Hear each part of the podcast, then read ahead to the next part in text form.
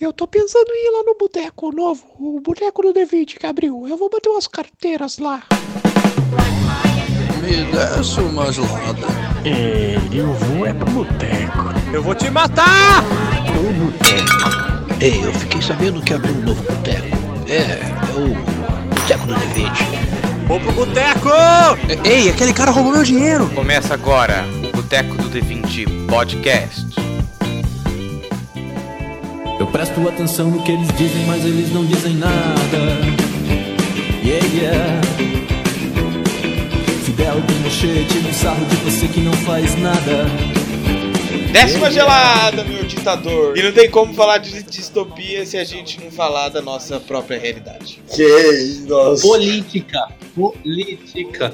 Meu nome é Iago e eu ia falar a frase Brasil 2019, mas aí eu lembrei do governo, eu fiquei um pouco triste, eu não vou falar não. Já, já basta a realidade. Nossa senhora, vai ser. Vai, não, é, vai ser papo anti- anti-governo.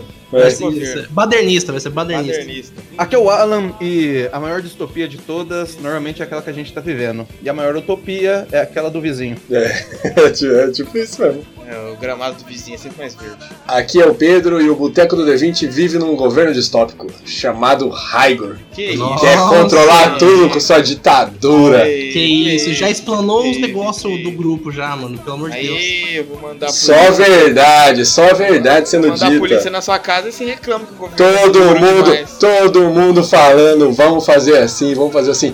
Não vamos, porque O eu Pedro decidi. daqui a pouco vai parar no porão do DOPS. É, aí morre aí, não sabe por quê. Vocês não E vamos sabem? para mais um papo. O cara cortou eu mesmo, o cara é ditador mesmo. Não, Eu tô falando que é ditador essa porra? não é hora de falar agora.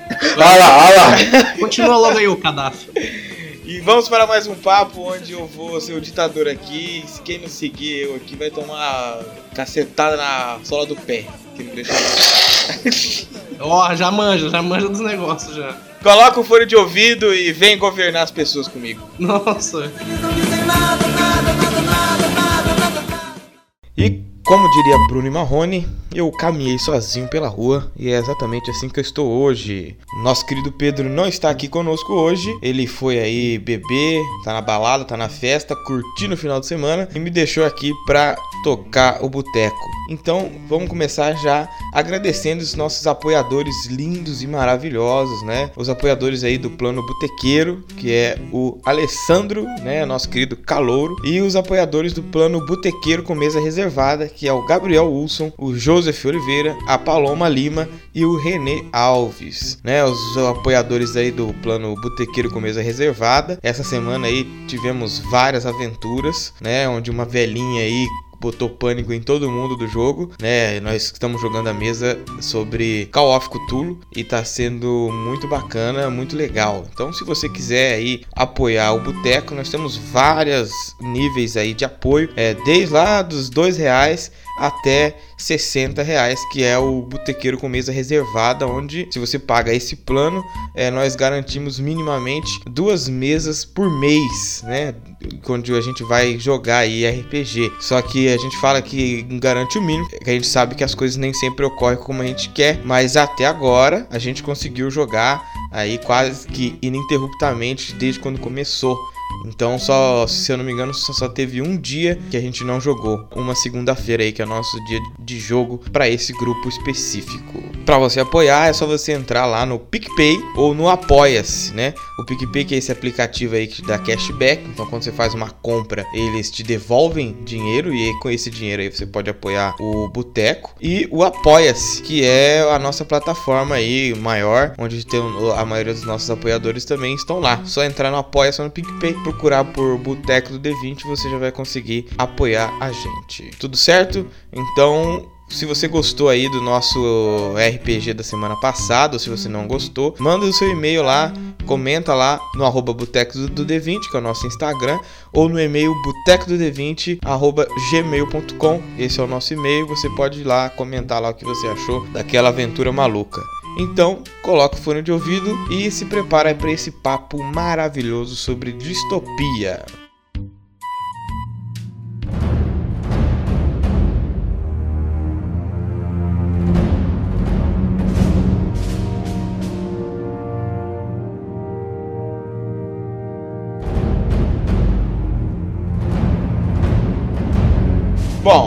Primeiramente a gente pode começar com o Alan explicando qual é a diferença entre utopia e distopia.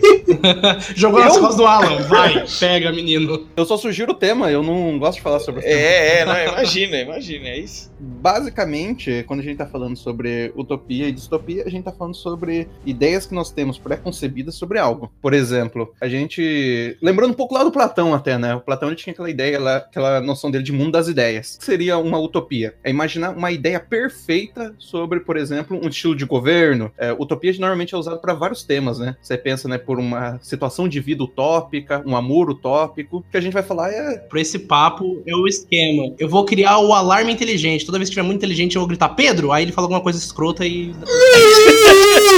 Então, aí, aí é um barulho. Eu falo, vai, Pedro. Pedro é tipo um.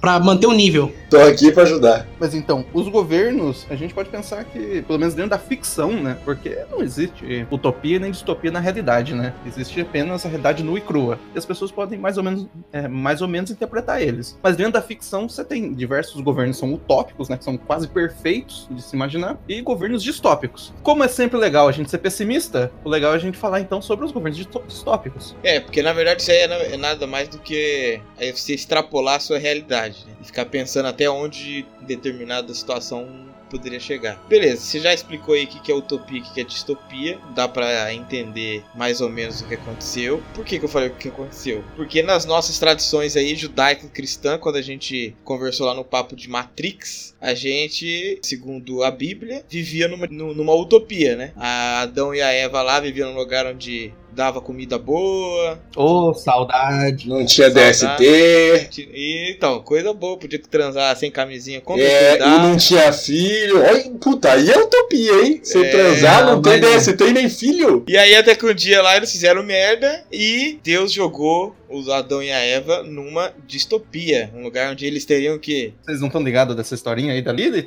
Que ela tinha sido a primeira mulher de Adão? Não sei se é Ah, uma teoria da tem- conspiração. tem- Ah, Não, não, é, tem- tem, tem- tem, tem isso, não sei se histórico. tem na mitologia. Ah, tem relato histórico? tem, tem. Porque ela, ela é o primeiro demônio, é o primeiro demônio. É livro de Enoque, uma coisa assim, né? Os livros... Ela não queria ficar de quatro com o Adão.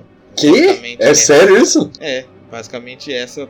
Essa. Caralho! Ela não queria ficar na. na- mentira, ela não, ela não queria ficar em uma posição inferior à do Adão na hora do ato sexual. E por isso ela foi expulsa e virou demônio? É, É, porque ela nega a Caralho! feminilidade dela, entendeu?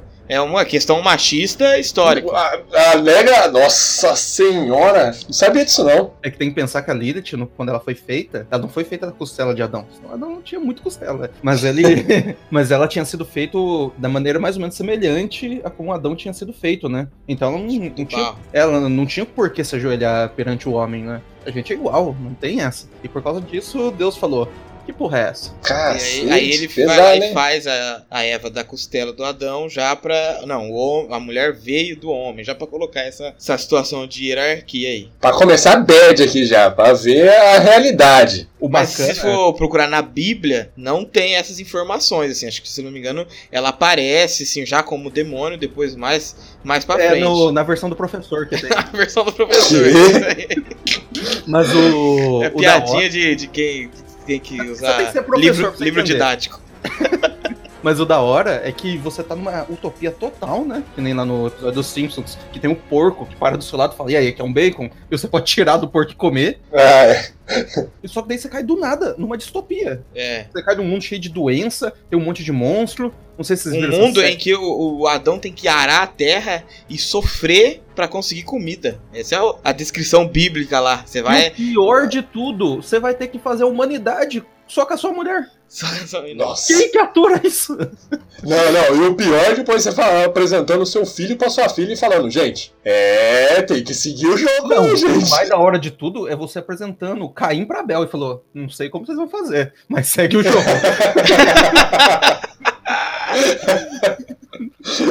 tá certo. Tem uma série que tá da Amazon, que é do um, acho que é do Neil Gaiman também, a, a história. Good Woman. É o Good Omens. Isso, que é a primeira cena de um demônio indo na- disfarçado de serpente e oferecendo a maçã pra Eva. Daí o anjo que ficava nos portões do paraíso, quando ele vendo assim, os, os humanos sendo expulsos do paraíso, ele oferece pra eles uma espada flamejante e fala: sobrevivam lá fora e não sei o que. E aí dá até pra você pensar que é, é por causa dessa espada flamejante que o ser humano foi capaz de usar o fogo, né? Brincando um pouco até com a mitologia grega, né? Que o acho que é o Apolo, né? Que rouba o fogo pra, pra humanidade. Não, não é Apolo, é Prometeus. Prometeus? Prometeus rouba. Ah, ele rouba o fogo É, pros humanos. É, Prometeus, mas não cumpriu. Nossa, eu vi essa Nossa. chegando aí. Aí Ah, Zeus Murilão. aprisiona ele numa pedra pra que um urubu coma o fígado dele. E toda vez que o urubu come, o fígado regenera e ele fica nessa tortura eternamente. Vamos falar um pouco mais dessa distopia aí do Adão e Eva. O que, que tinha lá fora? O que, que vocês estão pensando que tinha? Cobra, né? Só cobra. Um monte de cobra. Não, então, mas a, a disto- a distopia, na verdade, quando ele mandou ele pra lá, não era distopia, né? Na verdade, era só um mundo que não era utópico. Virou distopia quando ele começou a trampar todo mundo com todo mundo, ter os filhos estranhos, filho matar filho e virar bandidagem. Então, mas a distopia é essa desgraça acontecendo, entendeu? No momento que você viveu na utopia, qualquer coisa é distopia. Não, isso é verdade. Exatamente. Isso é verdade. Quando você sai da mamata, Acabou. Eu- Vocês iam pedir aqui Lei Rouanet aqui pro podcast. Gente não pode mais, porque acabou a mamata. Fudeu. é, O Adão devia re- reclamar com a Eva todo dia à noite. Falando, Filha da puta, porque foi comer essa maçã desgraçada. isso faz Porque- sentido, não. É, treta isso aí. Imagina, quando você tá no relacionamento, você tem uma briguinha, você já relembra alguma tretinha. Imagina essa treta. Imagina, nossa senhora, tá ligado? Era pra gente estar lá dentro. Só não podia comer a maçã. O que, que você quer fazer? Comer a maçã. E maçaneta, moça aí. Segundo a história, a mulher também ela é amaldiçoada com dores no parto, né? Na utopia nem isso existia. Não existia nem dor e nem doença. Mas não tinha parto, era só os dois no, no caso, né? Não, é, existiria parto, né? Porque eles poderiam fazer uma, uma humanidade ali. Ah, então construir. não era utópico. Se faz sexo e tem filho, não é utópico. Por que não? Porque filho é tipo outro Não, tipo mas aí você é bobo. Faz o filho, mas o filho não é você que, que cria, é Deus. Deus tá ali do lado. Ai, O cara não tá entendendo a, ut- a utopia. Ah, entendi, faz sentido. Então é assim que a liberdade morre. Com um estrondoso aplauso. A gente for trazer agora pro nosso mundo histórico aqui, né? É onde a gente consegue ver. é, existem vários processos aí de luta pela liberdade. Então, quando você tem as primeiras sociedades sendo formadas, você vai ter várias pessoas naquelas sociedades que vão se destacar por alguma coisa. Aí vai depender da história daquela sociedade. Ou porque era mais forte, ou porque era mais inteligente. E aí, ao longo do tempo, essas pessoas têm o poder de dominar aquela sociedade. Então é daí que vem essa questão dos nobres. Um pouco antes ainda, no mundo lá dos Neandertais, do. Ah, Não tem, uma, não tem um momento na história que falam que teve uma, uma espécie de um apocalipse, um cataclisma, de um vulcão que entrou em erupção, meio que cobriu a Terra por um bom tempo, e a gente chegou num nível assim de sobrar, tipo, poucas famílias, poucas famílias de Neandertais, de Homo sapiens vivendo na Terra. A gente não pode falar que esses períodos, assim, você tem ali uma espécie de um governo tribal, mas ele tá vivendo um momento de escassez tremenda, tá muito difícil sobreviver. sim. Não pode falar que é uma distopia esses momentos? Fazendo até um link pra RPG, essas coisas. É um mundo legal, né? De se imaginar pra jogo, né? É um, um mundo mega quebrado. Você sabe que quase todo mundo morreu. Tem, tipo, você sabe, dá pra contar no dedo quantas pessoas vivas ainda tem.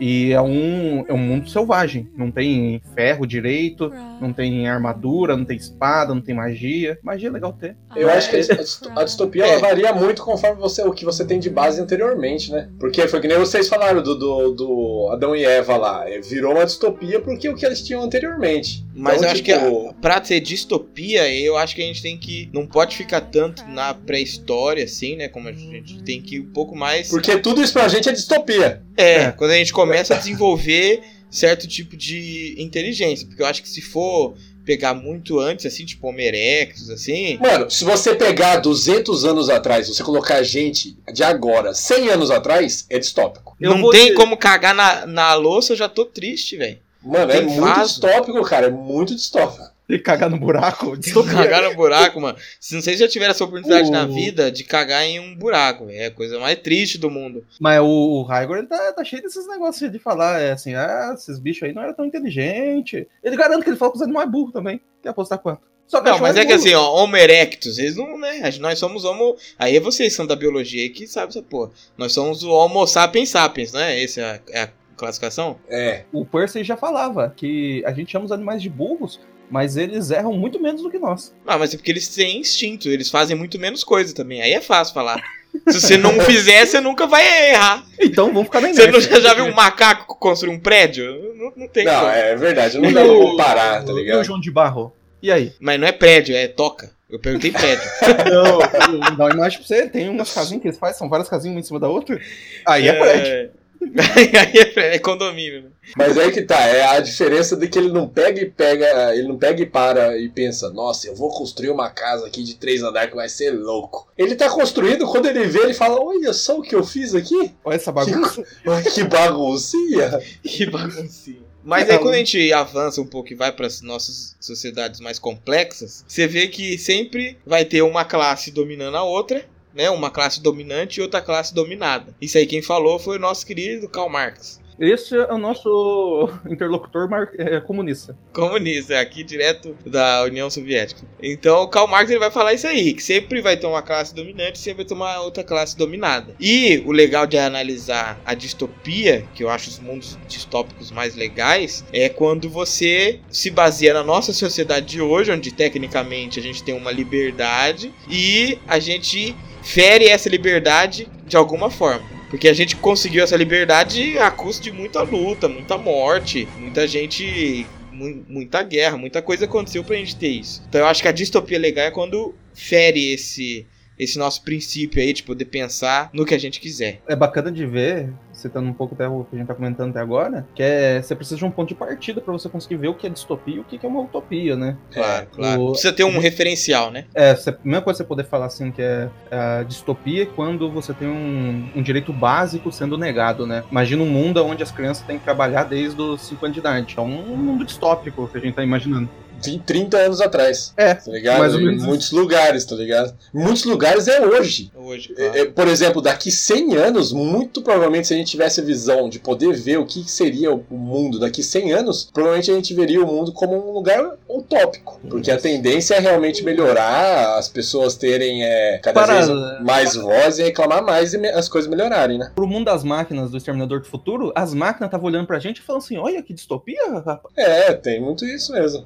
Esse bando de roedores aí andando pra, cima e pra baixo. É, que é o que o agente Smith fala lá no, no Matrix, né? Quando ele fala com o, o Morpheus. Ele pega e ele fala que eles tentaram classificar o ser humano. Eles não conseguiram é, classificar eles como um animal, porque o animal ele consegue viver em equilíbrio com o mundo, mas enquanto isso o ser humano ele só quer crescer, se expandir e absorver o, o meio. Então eles, ele falou que o único, único organismo que eles conseguiram classificar o ser humano foi como vírus, que é o que isso que o vírus faz. Ele só quer crescer e absorver tudo que está em volta, né? É que isso daí cai muito com a teoria de Gaia, né? Que o, o planeta é um organismo, todos os animais, a floresta são todas parte da, bio, da microbiota do corpo, esse corpo chamado planeta Terra, e que o, ser humano nada mais é um vírus que vai acabar destruindo o planeta, tipo um ebola, um. Trump. Isso, um ótimo nome de vírus, aliás. eu não sei se eles basearam nessa teoria, mas eu sei que existe essa teoria de que tipo, seria. faz essa comparação do ser humano com o vírus num corpo que seria a Terra. E eles falam uma coisa que é legal também, até puxar aqui, que quando eles fizeram um governo, um mundo utópico, o ser humano não aceitou, né? É. Eles falam que é, o ser humano ele não aceita um mundo utópico. Isso remete até a, a Bíblia que a gente falou. Tipo, até naquela situação, o ser humano não aceitou o mundo utópico. Você tem vários, várias pessoas que durante to- toda a história quiseram construir so- sociedades ut- utópicas, né, a partir de várias teorias. Mas será que a humanidade conseguiria chegar nisso? Será que é natural humano Ixi, tentar é, ser utópico? Será que a gente não precisa da dificuldade pra gente viver? Eu acho que. É. Não, é que tipo assim, não, é que você tá falando de dificuldade, mas é que o que, que você classifica como dificuldade? Porque, tipo assim, dificuldade pra mim é sair todo dia aqui ir para dar aula e fazer um mestrado, de mais dificuldade para outra pessoa é conseguir o que comer, tá ligado? Eu acho que ele não tá falando de dificuldade. Acho que Obstáculo, ele tá falando um obstáculo. Mas é- pode ser não necessariamente um obstáculo físico, mas um obstáculo epistemológico, por exemplo. A gente, por exemplo, a gente só consegue pensar em ciência por causa que existe, de certa maneira, uma premissa de que o mundo que tá fora da gente, ele pode ser mais ou menos acessado, mas a gente não tem total conhecimento sobre ele. A gente pode falar sobre ciências é, quase perfeitas, mas nunca perfeitas. Ah, eu, eu, eu pulei essa, essa daí na faculdade, é, filosofia da ciência. Eu pu- eu pulei.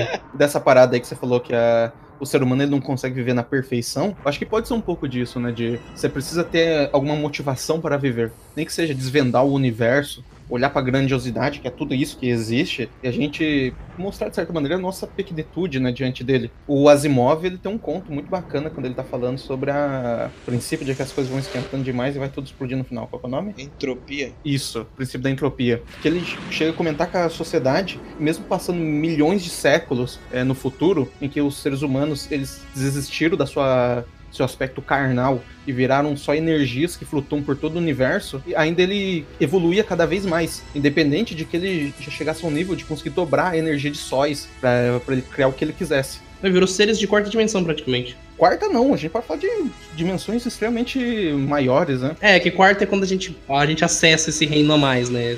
Quarto é o que a gente consegue chutar agora, mas imagino que, que vai ser de verdade, tá ligado? Daqui 10 mil anos. Sim. Mas vocês estavam falando de sociedade utópica, agora eu lembrei, Star Trek, a, a sociedade de Star Trek era utópica, onde todas as espécies intergalácticas se reuniram sobre a aliança, né? E aí, tipo, a missão da Enterprise era ela ir pra cantos mais obscuros, tentando E levar... levar a utopia à força. Levar a utopia pra você ver, era uma sociedade, era uma sociedade utópica, mas tinha, tinha uma fachada por trás. Vamos Tanto que eles mostrar a não- nossa liberdade americana. Eles Olha lá, olha lá, olha lá. lutavam- Tava, tava só esperando esse comunista reclamar das nossas guerras do Iraque, do Vietnã. É tudo pra liberdade, Petro. Não, mas isso é uma desculpa não só nesse ponto, né? A própria colonização é aqui que é, vieram os padres, ah, vamos trazer a, a igreja, vamos trazer Deus pra esses índios. É tudo justificando, tipo, não, a gente tá aqui pra ajudar. Mas o que? Vocês não querem ser ajudados? Então prende, prende esse, esse índio safado aí, vamos fazer ele querer ser ajudado sim. Eu lembrei dessa sociedade utópica com muitas aspas, né? Que é tudo muito bonito, avanço tecnológico, os humanos com as outras raças, né? Conseguiram chegar a um, um tratado de paz entre todas. Aí tem os. É um tratado de paz, mas tem os Klingon querendo quebrar tudo. É, ou seja, ela é utópica, mas é, a gente vai ver, na verdade, acho que em todo qualquer ro- romance, história que mostra uma utopia, normalmente eles vão fazer, vão falar que tem uma distopia por trás ali, né? Tem alguma coisa que, não- que não tá certo. Porque você falar de uma utopia é chato, até pra gente mesmo. Você falar, ah, tá, beleza, é tudo, é tudo perfeito. Que chato. Não tem algo que move o plot, né? Não tem algo que vai pra frente. Então é assim que a liberdade morre. Com um estrondoso aplauso. Mas então a gente, nesse conceito aí de luta pela liberdade, depois de muito, muita briga, a gente chegou num, num jeito de governar, num jeito de, de ter esses estados aí soberanos, de ter gente que manda e gente que, que obedece, que é a democracia. O que, que é a democracia, Alan? Você que é o nosso professor. Olha, você tem democracia em vários sentidos, né? A democracia que a gente tem é a democracia mais voltada para o aspecto francês, né? Não sei, me ajuda aí, você que é historiador. Mas o, a democracia no mundo grego era completamente diferente do que a gente tem. Uhum. De certa maneira, né? Você pensa no demos, né? Que é o Demônio, demônio. democracia é o governo do governo do Temer. O governo do Temer. então, você, no momento, você tinha o Temer, que já estava vivo naquela época. Na verdade, ele já tava velho. Ele já tava Ele, velho, a? Eve e a Dercy estavam conversando. Ai, caralho. Mas uh, pensa, pensa da seguinte maneira: no, no mundo da Grécia clássica, você tinha cidades-estados. As cidades-estados eram. eh, Pensa bem um pouco naquele negócio de RPG até. Você tem pequenas cidades, pequenos agrupamentos, em que eles têm as suas próprias leis, suas próprias decisões, e um, um certo local em volta dessa cidade é onde aquilo vale. Você saiu daqui, desse, dessa área, Não vale mais. Fazer um risco, eles faziam um risco na Terra. fazer um risco. Falar assim: opa, Na ver- verdade, eles, eles empilhavam pedras na terra. Aí veio, aí veio a informação de verdade, educação, e alguém aprendeu alguma coisa. então. eu não não tenho certeza disso aí, não. Acho que só cagou. Eu inventei isso forte agora. Sei lá, vai que alguém aprende. O cara é Eles historiador, jogavam não acredita. Ele Pode- viu no filme 300 os caras empilhando pedra lá pra, pra, dividir a passagem e voar. Deve ser isso. O, É isso aí, O Raio fala, aí. mano, a cidade-estado tinha uns elefantes de guerra e umas metralhadoras. Eu falo, tá bom. O cara é historiador, porra, quem sou eu? Gigante de duas cabeças solta laser. sempre. Grande Leônidas, grande pistoleiro. 2,38 ele tinha. Daí você tem as cidades-estados fazendo tipo, seus próprios governos, às vezes elas batalham, né? O exemplo clássico, né, de Esparta e Atenas. E o que acontecia? Você tinha um local na, na cidade-estado que era chamado de Ágora. Que tem, quem estudou em Jacarezinho também tinha esse local, só que lá só servia pra fumar maconha. Meu Deus. Isso é muito interno de, de quem faz o Amp. Mas existia lá que era uma espécie de uma pracinha, isso na UEMP, e também né, na Grécia clássica, onde era o local em que o, o povo se ia lá pra vender as coisas. O povo, pra- vamos, vamos caracterizar quem é esse povo aí. Não, São vamos os, falar os só- cidadãos. Vamos falar só sobre o povo ainda. O povo era todo Não, o mundo povo que tava ainda. lá. Daí você tem o- uma outra casta, né? Que são as pessoas que são os cidadãos. O, o que que acontecia? Não era todo mundo que tinha direito de palavra nesse local. O, se você era uma pessoa de fora da cidade, você não tem direito. Você era escravo. Escravo não é só igual o escravo no mundo brasileiro, né? Que é o negro que foi é, capturado e levado. Não, lá você tinha várias possibilidades de você se tornar escravo. Por guerra, né? Tinha. Guerra, Guerra, dívida. dívida. Guerra. Lá não era escravidão é, simplesmente ra- racista, né, no caso. O, Lá- o Serasa ia ser um grande É. conglomerado de escravos. É, na escravo. verdade, nem, nem era racista, no caso. Era você. Eu, é, acho, eu acho que tinha, era tudo junto, né? Você tinha tanto um aspecto meio racial, porque você derrotou alguém numa guerra. É claro que você vai ter, às vezes, tipo, às vezes uma diferença de pigmentação na pele, você vai jogar isso na cara de- dele, né? É, o- tem um Mas assim, nem, nem se compara ao que foi aqui, aqui entendeu? É Ah, não, a é escravidão uma que aconteceu, relação né? totalmente diferente. Mu- Mulher também não era considerada cidadã nessa época. E o, o que que acontecia? Dessas pessoas iam na praça, né? Esses- essas poucas pessoas, acho que tinha também que ter uma certa quantidade de posses pra você ser considerado um Sim. E lá eram decidido, seria mais ou menos quase uma reunião de condomínio, onde era decidido tudo a respeito da cidade-estado. Quando deveria se ir para a guerra, quando deveria. o que deveria ser feito com a cidade, onde, o que poderia ser construído. Na verdade, só para completar a informação, a posse aí, nesse caso, na, na Grécia Antiga e até em Roma, vai estar focado no- na posse de terra, né? Se o cara ele tem terras onde ele vai conseguir produzir, a gente tem que pensar que nesse momento o, o comércio ele era, ele era coisa pouca. Era um coisa escambo quase, né? É, É, o- então a- a- a- o que valia mesmo era você produzir para você é, ter como a- alimentar é, os seus escravos, os seus servos e o- a, a- a própria cidade. Então se você tinha terras, você era considerado cidadão para poder ir lá falar. Ah, o cidadão na época era o deputado ah, hoje em dia. Mais ou menos. Fazendo paralelo. Porque, tipo, você não Isso, vira isso, deputado isso. sendo pobre. Mas então, daí o que que acontecia? As pessoas iam lá e decidiam, né? Dentro dessa casta surgiu uma coisa que eram chamados de sofistas. O que que era? Porque como lá era tudo muito decidido na conversa, né, no, no argumento, existiam algumas pessoas que diziam: não importa muito bem o que eu falo, o que eu vou falar, qual que é a veracidade dos meus argumentos. O importante é eu convencer as pessoas. Sim. Se você conseguir manipular as palavras tão bem, às vezes você não precisa mentir, mas é, manda um pouco daquele negócio do advogado. Eu consigo falar tão bem, consigo gesticular. É, a minha retórica é tão magnífica que a população inteira vai atrás de mim, é, independente do conhecimento, né? Simplesmente da, da retórica. "Isso pra- perfeito, você conseguiu ser aceito e isso aí ó, é o suficiente pra você. O Sócrates odiava esses caras nessa época, tanto que tem as grandes batalhas, né, entre os filósofos e os sofistas. Batalha de rap. Eles Batalha de faziam. rap, eles se encontravam no meio da água e No meio assim, da água e ficava. Eu sou o Sócrates, agora eu vou te pegar. Você é um sofista e vai me mamar. Yo! E os o caras Sócrates entrava assim e falava assim, Platão, manda o batidão. Aí banana, bum, Meu Deus do céu. Essa era a democracia grega. Grega, Isso era a é. democracia grega. Pode colocar no vestibular isso, galera. É isso aí. Falando, falando desse negócio de convencer pela retórica e todo esse papo, eu lembrei agora de uma sketch do Porto dos Fundos, que é quando chegam os portugueses aqui no Brasil e quer convencer lá o índio a entregar o Brasil. Não sei se vocês viram. Que aí o português lá convence dando chapéu pro índio, né? Aí depois o índio mostra ele convencendo os outros índios de que era o certo. Ele fala assim: então, gente, a gente pagou por esse lugar? Não, não pagamos. Então tudo que veio daqui agora é lucro. Então, tipo, o chapéu é um lucro, a gente não pagou pela terra. Então o chapéu aqui com o rei já é um lucro que tá vindo.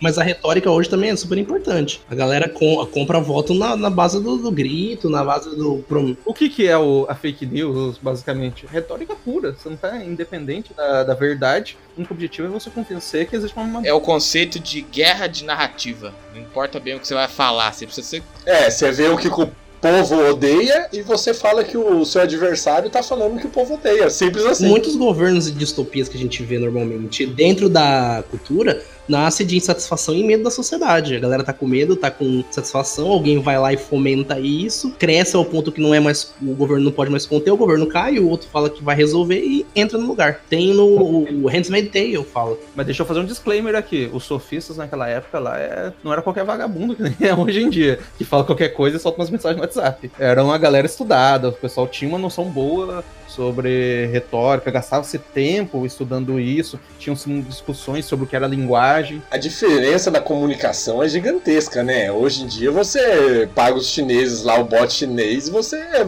manda pra todas as tias do mundo e essas tias vão passar pra todo mundo. Lá você tinha que ter conversa pra você convencer pessoas inteligentes. Isso que é foda, você tinha que convencer, você não tinha que convencer por número. Você falou assim, eu quero convencer Você, o... você tinha que dar um pau no Sócrates. É, não, você chega lá e fala assim, não tem que convencer o escravo que tá dando bobeira ali, que nunca estudou nada na vida dele. Eu tenho que convencer o cara ali que teve, que, que teve aula com tal sofista de tal lugar, que estudou a vida inteira, que tem posses, que teve condição financeira. O nível da argumentação era excepcional, né? É, porque você tem que convencer o cara que vai conseguir falar pra outras pessoas, né? Porque você não tem WhatsApp, então você convence o cara que vai falar pra mais 20. Aqui, hoje em dia, a gente ganha muito no grito, né? O Zap Zap é assim. Deixa eu convencer minha avó lá, que estudou só até a quarta série, que não que ela não seja inteligente, mas é que não teve um, conhec- um conhecimento, for- uma educação formal, sofisticada, nem nada disso, que não conhece muito bem como usar o celular, o que pode ser verdade, o que pode ser mentira. É, Não, tem é- muito disso. É, é, é o que você falou de, de vó, é, eu não acho nem que seja um, é,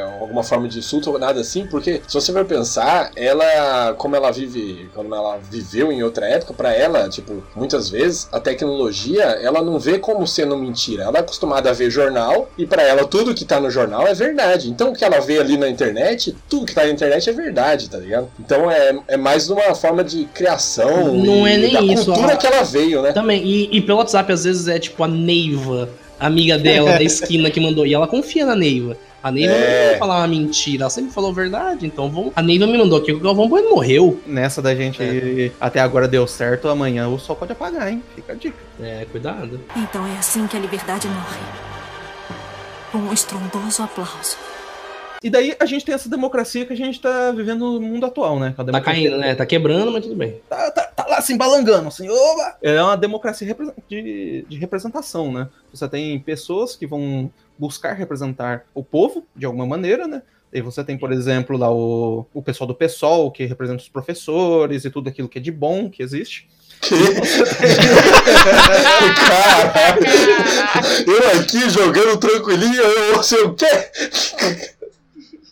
Tudo de bom que existe. Os anjos da sociedade brasileira. É, meu Deus. Não, mas você tem então daí essa democracia que é um, pensa numa noção de representação, vai tentar mais ou menos ou não representar esse povo. É, porque essa democracia de representação, ela é basicamente. A gente tinha um rei, e aí alguma galera chegou e falou assim: e se a gente começasse a escolher o nosso rei a partir de agora? A gente reúne aqui a cada tempo e a gente escolhe o rei. Então é, é basicamente isso, né? Sim. Daí o povo meio que acaba escolhendo, né? As pessoas que eles vão colocar lá em cima. Daí essa pessoa tem o direito de decidir pela- pelas demais. Você tem a, a democracia parlamentar, né? E você tem o, presidencialista, né? A gente tem uma, meio que uma mistura das duas. Você tem uma espécie de um parlamento ali, que é da Câmara, e, o, e você tem o nosso presidente. Daí eles têm que ter mais ou menos uma consonância entre os dois pra conseguir fazer o mundo, e o nosso governo ir pra frente. É, a Inglaterra é só parlamentar, né? Você tem uma rainha, mas ela. O que decide mesmo é o parlamento. Mas tem que ter rainha que é da hora. O Brasil tinha que ter um rei. Não, tem Ah,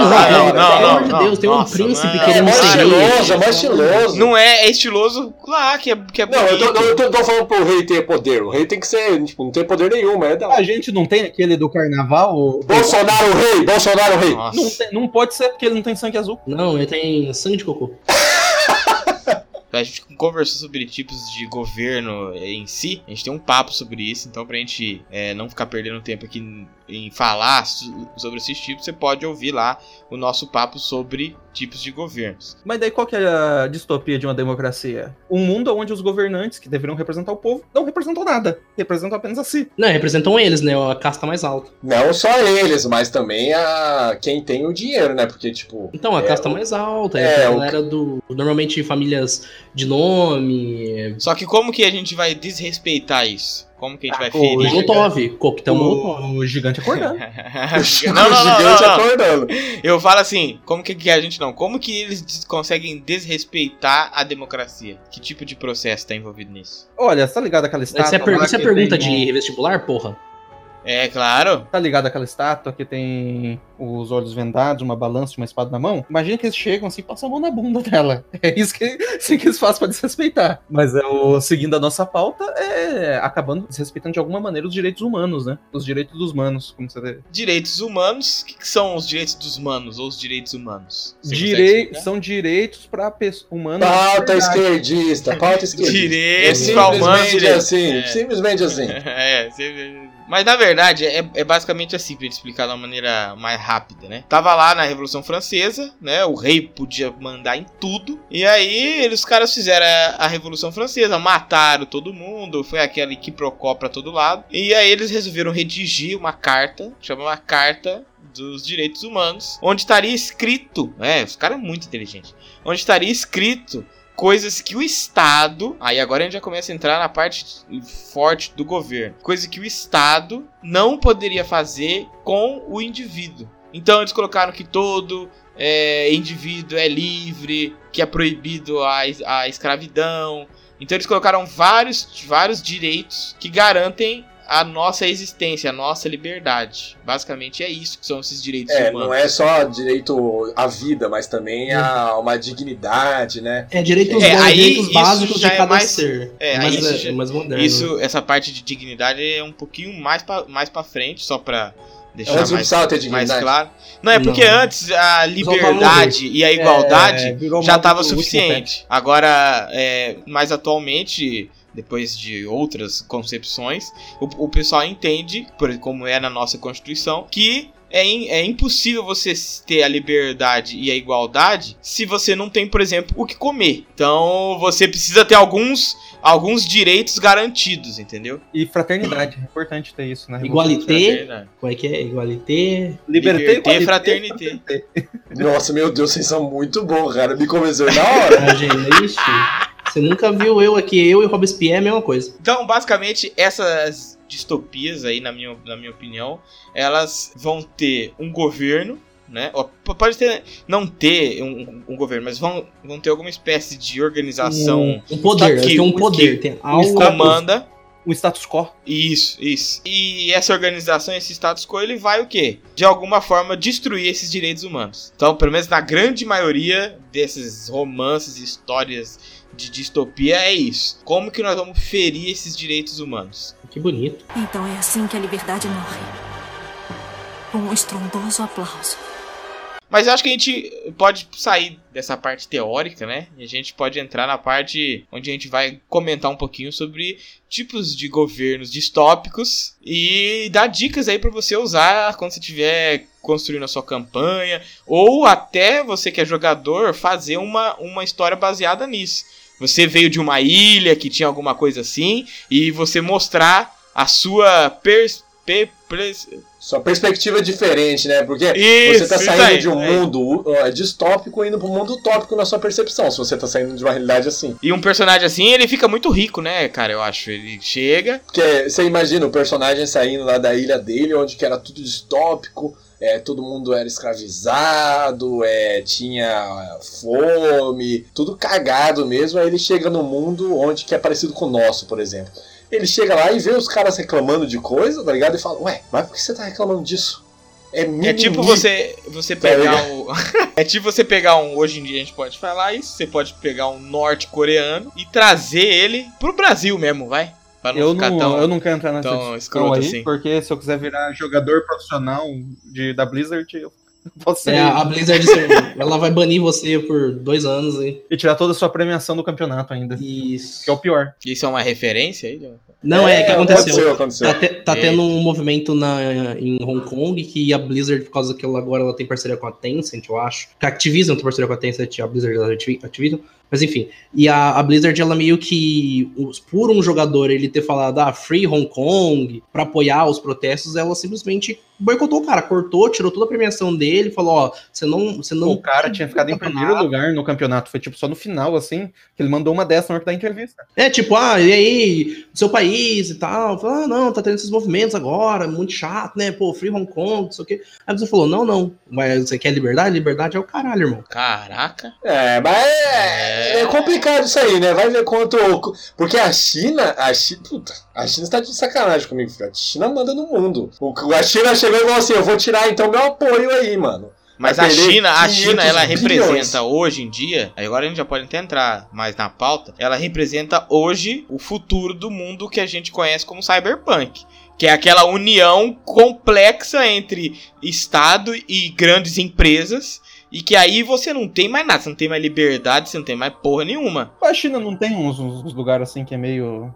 Sei lá, tipo fartura. Tem, um- tem uns lugares assim meio que no meio da montanha. Que não, Não, tem. é que tem províncias lá, Tem, né? tem. Você tem províncias, são cidadelas bem pequenas, mas, tipo, nem se compara com esse- as cidades, né? Hong, Hong Kong. É muita gente concentrada Sim. no mesmo lugar, né? Não, não, Pequim só. Hong Kong é de É. lugar. Mas é, é complicado isso. Hoje mesmo aconteceu da Blizzard banir um time de Hearthstone, né? Que é aquele joguinho de carta da Blizzard. Um time americano que durante um stream que eles estavam fazendo pela Twitch, eles ergueram um, um cartaz também de ah, Free Hong Kong. Eles baniram, eles foram banidos por seis meses. O É, mas assim, é, só, só pra deixar claro aqui, como, como disclaimer, na verdade, que isso não é um privilégio ou uma ação é, individual dessa em- empresa aí. A gente sabe que, eu não lembro agora a data certinho, teve umas Olimpíadas lá que houve um cara que ganhou algum esporte de atletismo e ele fez aquele símbolo dos Panteras Negras. Que era aquele grupo contra o apartheid que vivia nos- cima, né? Estados Unidos. É, tanto o cara branco que tava no pódio, tanto os dois negros foram completamente escorraçados da questão olímpica mundial. Esse cara, o branco, ele não era alemão, uma coisa assim? É, E alguma coisa o assim. cara acabou a vida dele. Acabou a vida dele por causa disso. É, o fato que a China, por causa da quantidade de dinheiro que ela tem e ser a maior potência econômica do mundo, tá ligado? Ela tem o poder de pegar e falar: não, você não tá gostando? Então eu vou cortar com você. Os Estados Unidos não teve, ele não, não tentou, tipo, dar um- meio que um basta na, na China, falar: ô, mas você tem que melhorar essa questão aí. A China só pega e fala: não quer? Não tá bom pra você? Tá ligado? Os Estados Unidos não é o cara bonzinho desse, dessa história, não. Não, você tem que cuidar das suas pessoas. Não, Ninguém eu é acho bom, que ninguém não. é bom. É, isso é tudo cinza nessa merda. Mas a questão é assim, em esporte, e agora como esses jogos aí são e-sports, eles querem ser. Eles querem ser esporte, é meio que uma regra geral que eles não deixam é, acontecer questões políticas. Principalmente porque os estados estão juntos. Então, por exemplo, a gente está indo. A, a próxima Copa do Mundo é no Catar. Que é uma monarquia absolutista e ninguém vai defender a democracia lá. Eu a, acho a que não. realidade, a realidade é que essas pessoas que estão se manifestando e tal, elas merecem apoio, porque, tipo, esse cara mesmo do é, que vocês comentaram, que perdeu toda a premiação e tudo mais, teve outras pessoas que pagaram ele. Pagaram ele e recebeu Não, ele- tudo. ele então, não, então. O que eu tô querendo dizer é que ele teve apoio, mas também ele tem que ter noção que a retaliação vai vir, né? O cara tá lá pra. Não, tudo bem, mas eu acho que eh, no momento ali ele não, não era nem o pensamento dele. Ele falou, não, vou falar porque tem que ter essa, essa visibilidade, tá ligado? Acho que a retaliação, acho que ele tinha uma noção, porque essa galera normalmente eles são treinados, né, tipo, de forma pra falar com o público. Então, com certeza, quando a gente fala, ó, não tenta comentar essa situação em, né, em Hong Kong, porque o negócio tá pesado, pode ficar mal pra você. Então, acho que ele sabia um pouco das consequências. Não, e com certeza tava no contrato sobre isso, porque não pode simplesmente tirar o dinheiro do cara, tá ligado? Tinha que ter no contrato que, tipo, não podia ter esse tipo E de. agora você lê contrato. Porra, é essa? Ninguém lê. Mas esse negócio é bem perigoso, o cara falou que você tem grandes empresas que agora vão começar estão influenciando na, né, na democracia do povo. Isso é muito perigoso, porque O dinheiro compra. Eu tô defendendo o South Park, que tá lutando contra a China e matou até o ursinho Puff só pra, pra ficar zoando lá com o ditador deles. Né, na verdade, o primeiro-ministro chinês, eles chamam ele de ursinho Poo. Então o que, que ele fez? Ele baniu todo o conteúdo de ursinho Poo da China. Todo. Não existe nada sobre o ursinho Poo lá. Só porque mencionaram que ele parecia o ursinho Poo. Não, não, o negócio que eu ia comentar é que é sobre esse de perspectiva, que eu ia falar sobre essas pessoas que falam sobre o direito humano ser pauta esquerdista, ser mimimi, essas Direitos coisas. Humanos para humanos direitos. É, é tipo, são muitas pessoas que elas tiveram uma vida mais difícil e elas acham que, tipo, essas outras pessoas, e, e isso é o certo. Foi que nem o próprio Iago viu lá eu comentando, não sei como você foi tão rápido, cara.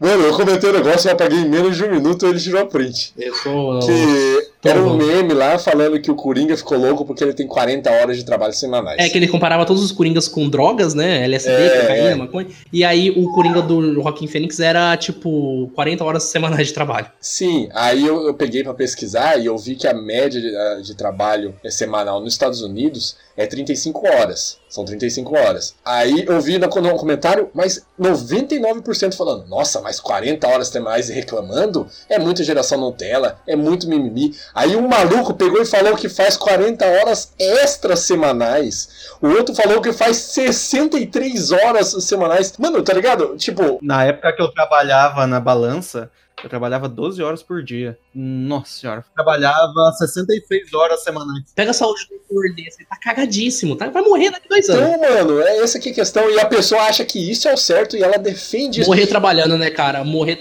É. O Marx já falava que o ideal é trabalhar até metade do dia, pra você fazer seus afazeres e tal, pra você sobreviver. E o resto do tempo vai pescar, vai fazer o lazer, e à noite você vai pra discutir filosofia. Mas o cientista já falou que o, o final de semana de dois, de dois dias, né? Sábado e domingo, teoricamente, não conta. Tinha que ser, tipo assim, três domingos pro corpo descansar, pro tanto que ele trabalha durante a semana. Tipo assim, sexta, sábado e domingo não tinha que trabalhar ninguém. Pro corpo descansar normalmente, pro traba- a carga de trabalho que você tem. Então, mas aí todo mundo vai falar, todo mundo que ouve, todo. Mano, é muito comum, cara. As pessoas vão falar, nossa, mas é mimimi, ah, mas é tudo vagabundo, não Uhum, quer trabalhar. é. Porque eles acham que o certo é 70 horas de trabalho, tá ligado? É é viver pra trabalhar. Esse mimimi aí a gente tem no Karl Marx, que o, o Marlon vai lembrar, logicamente, que é a questão da alienação. Que o trabalho causa essa alienação. E a própria cultura nossa faz com, com que a pessoa não perceba que ela tá sendo explorada. É, o- é- é o sonho, é o sonho do capitalismo, é o que o capitalismo vende. Se você trabalhar muito, você consegue. Exatamente. Se o, se o cara trabalha muito, ele é foda. Se o cara trabalha pouco. Se ele não consegue nada, é porque ele trabalhou pouco. É Se ele não porque consegue um quer. emprego, é porque ele não quer trabalhar. É porque ele é preguiçoso. E isso faz tudo parte de uma cultura de alienação, onde a pessoa ela vai entrando nesse sentido de ela não conseguir perceber a exploração que, que ela tá sendo, que, que ela tá vivendo. Não, e esse aspecto da alienação eu falo com, com, causa, né? O professor, ele não sofre tanta alienação porque ele se enxerga, às vezes, num aluno que ele tá edu que ele tá passando conhecimento. O professor, no, parece que no terceiro colegial, quando ele vê os alunos que passaram em faculdade, você fala assim, putz, esses alunos aí, puta que pariu, que orgulho. Tira até uma lágrima do olho. Vai beber pra caralho. Quando você faz um trabalho braçal, cara, tipo, eu tava trabalhando esse tempo atrás com escrever para sites e canais de entretenimento sobre casamentos. o que que acontece? É, era um trabalho meio de ghostwriter. Você escreve para outra pessoa e a outra pessoa que assina por você. Então é uma coisa bem antiética e tal. Mas é, às vezes é coisa que você tem que fazer para sobreviver. O que que acontece? Ah, o alienação, né, no sentido lá marxista, o que que é? O alienação meio que uma espécie, é, pode ser traduzido de certa maneira como ligação e há como uma negação da ligação. Então você fica como é, você se disjuntar, disjuntar não, você se desligar daquilo que você produz. O que, que acontecia comigo mesmo? É, quando eu estava produzindo aquilo, após eu produzir, eu já não eu olhava para aquele texto e falava: esse texto não é meu. Não fui eu que produzi ele. Eu não tenho meu nome nesse texto. E o pior de, e o pior de tudo é que depois que você produz esse texto, você produz um carro no mundo capitalista, você produz uma televisão, é, coisas de engenharia. O que acontece depois que você produziu, ganhou dinheiro, você trocou na sua mão de, sua mão de obra por dinheiro, você acaba tendo que se dobrar ainda diante daquilo que você produziu. É, sei lá, você tá às vezes com algum problema, no meu caso lá, sobre alguma coisa que eu escrevi. Eu vou lá e escrevo assim: estou com problemas no casamento, o que devo fazer? É perigoso achar o texto que eu escrevi e eu vou ter que ler aquele texto novamente. O caso do carro, o cara é engenheiro, ganhou muito dinheiro e tal, mas o cara é engenheiro, produziu a ideia do carro. Ele vai lá, ele ganhou, recebeu algum dinheiro para isso, mas ainda ele vai ter que comprar o carro diante daquilo. Ele não, não é dono daquilo que ele produziu. É muito diferente do mundo clássico, né? Em que o cara ia lá fazer uma, madeira, uma mesa e ele usufruía daquilo porque ele mesmo produziu e tal, né? É, você constrói para outra pessoa que vai pagar por aquilo usar, né? Mas uh, o mundo clássico, você se enxergava naquilo que você produzia. No mundo atual, não. Você produziu, é, se, se, se, desligou daquilo completamente. E o seu sonho ainda é no fim do mês poder comprar aquilo que você produziu. Você produziu um, é, 500 no mês. Ah, eu, eu já não lembro onde que eu vi isso, cara. Mas eu lembro de uma frase que o cara pega e fala: Ah, eu, eu, eu pego e eu construo é, coisas que valem milhões. Mas o que eu ganho é um salário, sei lá, de, de mil reais, tá ligado? Então é, é muito isso. Eu vi uma frase uma vez lá do. Charlie Chaplin. Não, não, não. É o cara. É o cara, é o, cara, o, o Agostinho, Agostinho. Ele pega ele fala sobre a, a, a, o mundo que a gente vive, pagar só é, o material e não a pessoa. Então, por exemplo, você vai lá e você compra um um apartamento de 2 milhões de reais. Aí o cara que vai mobiliar, vai, ou vai pintar o seu apartamento, você quer pagar o mínimo possível para ele, tá ligado? Você paga muito pelo material, mas você paga pouco para quem tá fazendo. Você paga pou, pouco pra pessoa, né? Quantas vezes você já não escutou? É, eu prefiro pagar para uma pessoa fazer isso daqui, porque meu, eu ganho muito mais trabalhando. É, minha, minha hora de trabalho é mais cara do que o cara vai gastar aqui. Então é assim que a liberdade morre um estrondoso aplauso.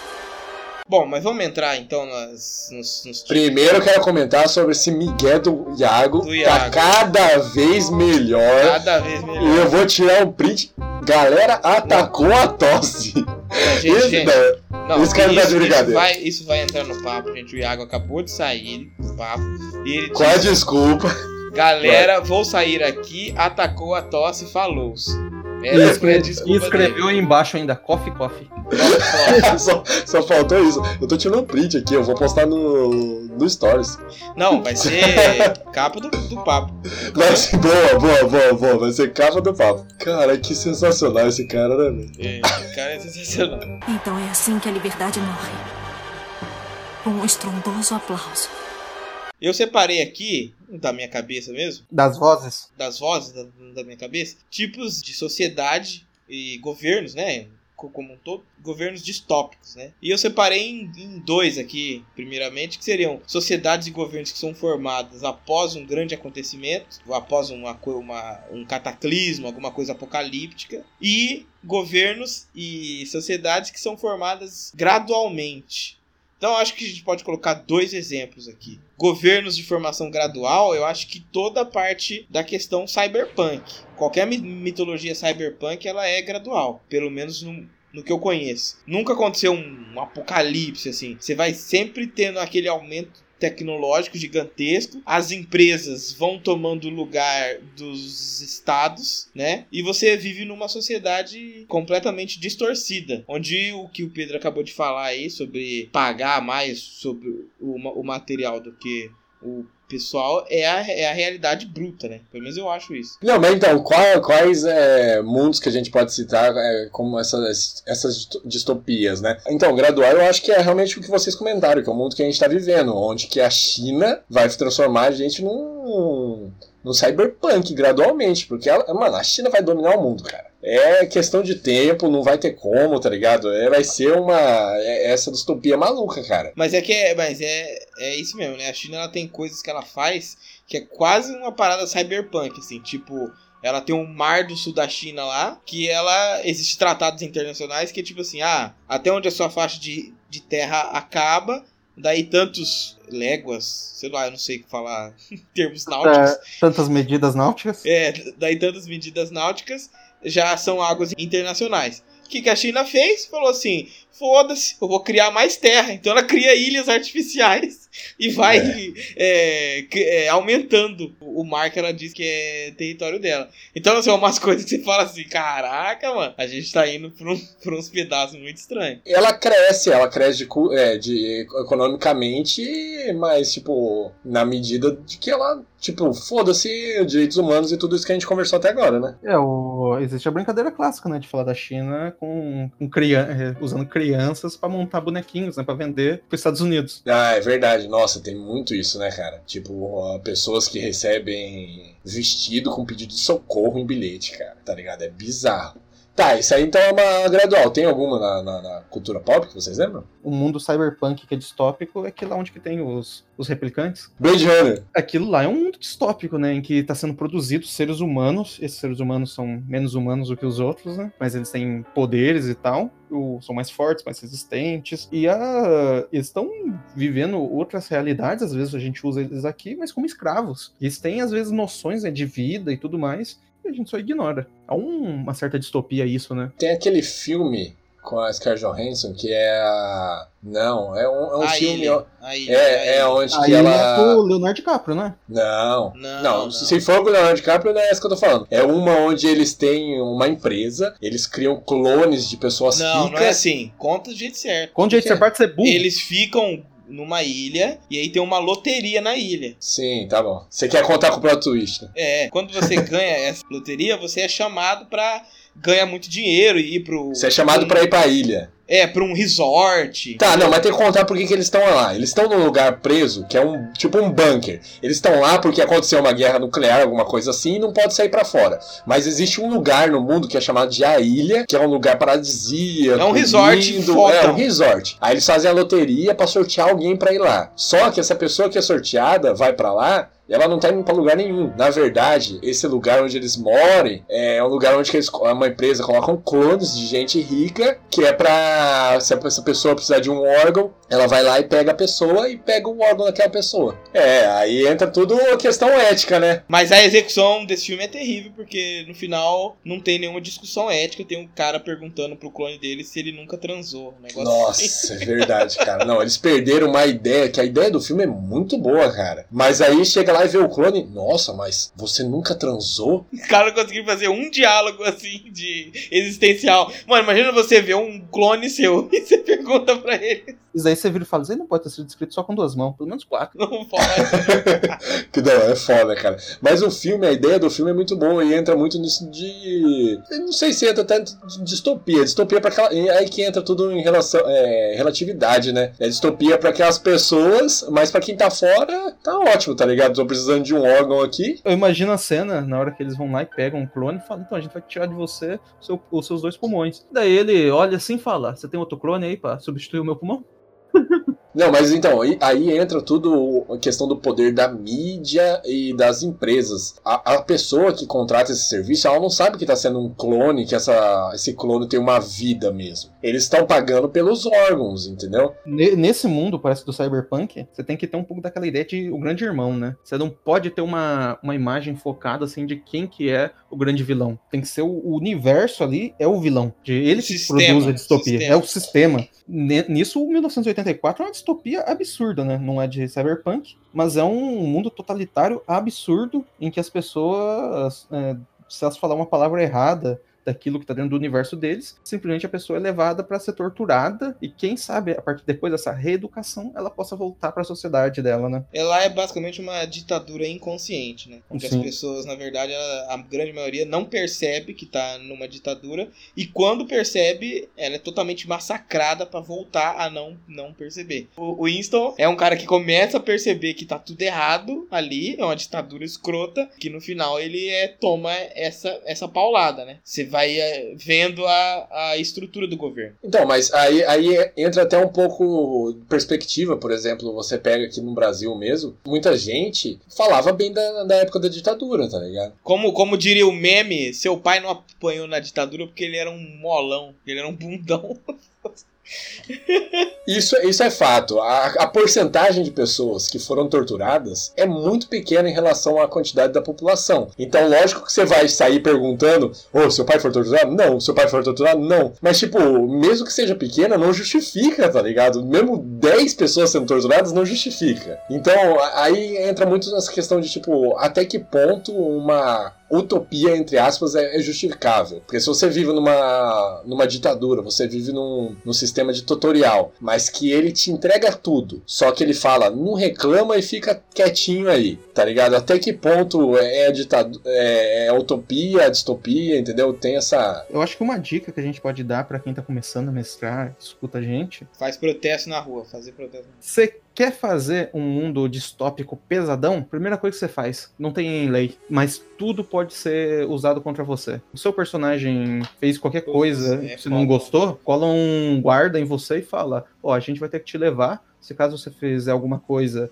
você vai ser caçado no reino. E é isso aí. E olha pro grupo e fala: Ó, é isso aí, vocês vão tentar me atacar? É bem, é bem difícil funcionar, você tem que estar com um grupo que você sabe que realmente leva o jogo a sério, porque pra você ter uns malucos achando que vão ganhar no nível 1 de 50 soldados é muito fácil. Então, Tá aí, vai, aí vai o aspecto do você ter culhão, né? Claro que você teve que ter conversado com isso com os seus jogadores. Acho que não é coisa, acho que você tem que conhecer seu grupo. Então, você tem que ter conversado com o seu grupo antes. Falar assim, ó, eu quero mestrar isso, eu quero mestrar uma E distopia. apresentar o mundo, né? Isso. Isso. É o famoso sessão zero. Explicar pros jogadores o que, que é. Se caso acontecer, os caras assim quiser. é, o, o certo é que eles vão aceitar que isso aconteceu e o cara vai ser levado pra prestar discussões, ser torturado, alguma coisa. Se o cara tentar é, reagir e o grupo ajudar, eles vão, tipo, às vezes conseguir vencer os poucos guardas que estão ali, mas eles vão ser caçados pelo resto da aventura. É, acabou. É, então. Não, os caras vão ter que viver, tipo, na surdina, né? É. É, é bem, é bem complicado. Então, dá pra você fazer, é da hora, ainda mais se você pegar e, e colocar argumentos ali na, na sociedade também que você possa criar alguma dúvida. Você pode colocar algumas pessoas pegando e falando assim: não, mas tá bom, antes era pior. Não, por exemplo, o, o próprio 1984 aí, ele tinha uma, uma, uma parada que era a nove língua, né? Existia um departamento governamental que a cada dia reduzindo as, as palavras. Então você não tinha mais capacidade argumentativa. E aí ele, ele ia transformando tudo em, em. Como é que fala? Em oposição. Não existia o, o sei lá, o bom e o mal. Existia o bom e o não bom. Era, ele ia fazendo isso. Só a que tradução que eu li era o imbom. Imbom, é.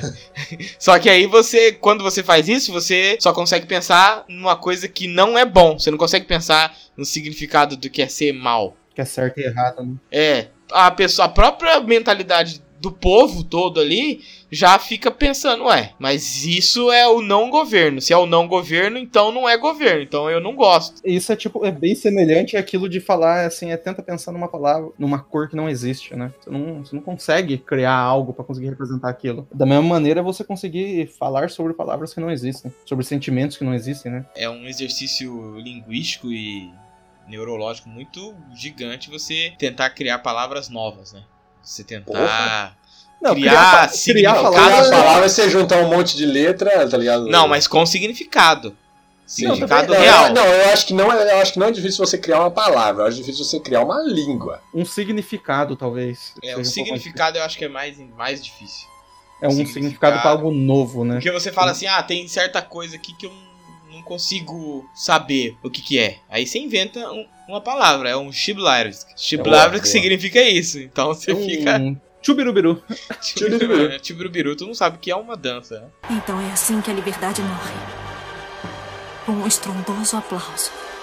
Então, tem outra na cultura pop, que outra distopia, que é o Total Recall, que é do Schwarzenegger. Nossa, tem muita distopia com o Schwarzenegger, cara, é impressionante. É o rei das distopias. Essa distopia, ela é ruim mesmo? A Para pra é- pensar, você dá o dinheiro, você coloca o negocinho na cabeça e acontece tudo que você queria. Nossa, hein? Isso já tá. Aqui já é o. Esse é o presente.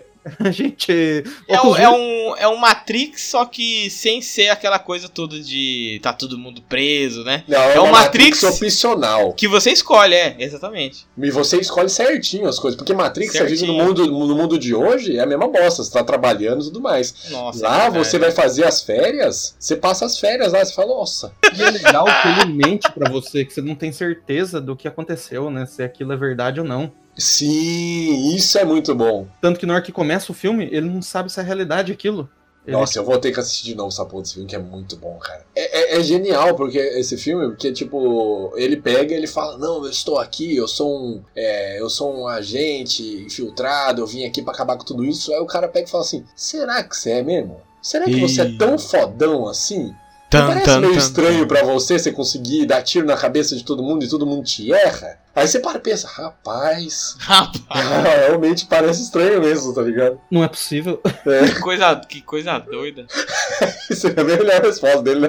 Que coisa doida, não sei onde eu tô. Bom, mas tem uma outra distopia que também se a gente pode trazer no cyberpunk, mas ela é diferenciada porque ela tem um conceito que é da questão de aí dentro dos direitos humanos, da justiça, liberdade e tal, que é o juiz Dredd, né? Vocês já assistiram? Já. Mas faz tempo, mas já. Que ele, era, ele é um policial juiz, basicamente isso, né? É, é que é um jeito mais. Tem um Stallone e tem um novo. Que, acho que não sei se é original Netflix, acho que não. Mas que é basicamente isso. Um policial juiz que, se você for pensar, é um jeito muito escroto de você. Que é o, o justiceiro, né? Basicamente.